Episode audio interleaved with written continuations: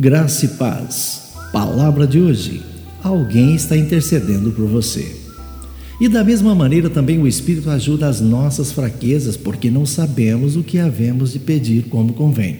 Mas o mesmo Espírito intercede por nós com gemidos inexprimíveis. Romanos capítulo 8, verso 26. Olha, se existe uma coisa que a maioria das pessoas gostam de receber de alguém, é saber que estão orando por ela. Algumas pessoas, inclusive, procuram a igreja ou uma célula, muitas vezes somente para pedirem oração por suas vidas.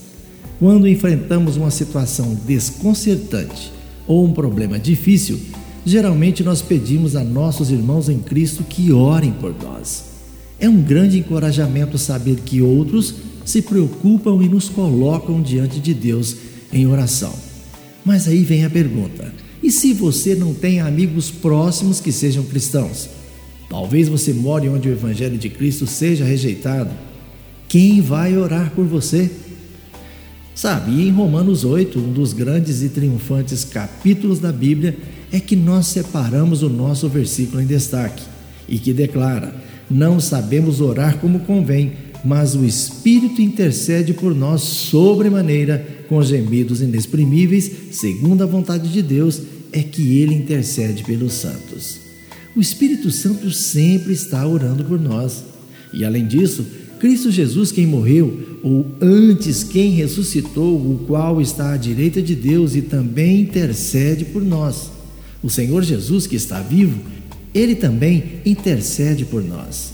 Então, meu amado irmão e irmã, fique tranquilo e tranquila. Saiba que o Espírito Santo e o Senhor Jesus Cristo mencionam o seu nome e suas necessidades a Deus Pai, que o ouve e age em seu favor. E não importa onde você está ou quão confusa seja a sua situação, você não está enfrentando a vida sozinho, sozinha. O Espírito e o Filho se preocupam com todos nós. Lembre-se, em todos os momentos de sua vida, o Espírito Santo e Jesus Cristo estão sempre intercedendo por você. Tenham todos um bom dia. Eu sou o pastor Saulo Hermínio, da Igreja Batista Shalom de Goiânia.